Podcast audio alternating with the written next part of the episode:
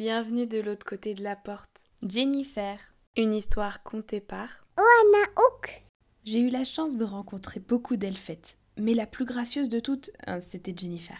Chacun de ses mouvements était plus délicat les uns des autres. Elle esquissait un pas de danse à chaque enjambée et virevoltait à chaque entrechat.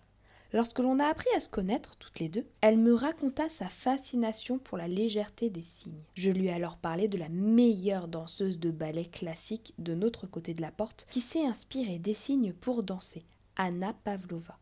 Elle a été la première ballerine à parcourir le monde avec sa propre compagnie de ballet dans plus de 4000 villes du monde entier. Jennifer découvrit ainsi les ballets et me répétait sans cesse que ça devait être magnifique d'assister à ce genre de danse-spectacle. Champipi l'a emmenée à Saint-Pétersbourg en Russie, là où tout a commencé pour Anna Pavlova.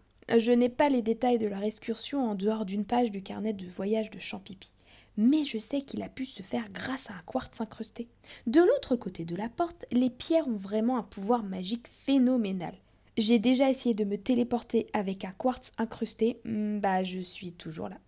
En tout cas, d'après le carnet, ils ont été voir le lac des signes au théâtre Marinsky, là où Anna Pavlova est devenue danseuse étoile. Il y a aussi des dessins de Matryoshka, poupée russe, version Jennifer, avec un signe, de la sauge russe et une ballerine. Il semblerait aussi que Champipi ait testé ce succulent dessert dont je lui avais parlé en lien avec Anna, la Pavlova. C'est une meringue moelleuse surmontée de chantilly et de fruits frais. Oh, j'en ai tellement l'eau à la bouche que je vais de ce pas en cuisine. si tu veux la recette, n'hésite pas à me demander.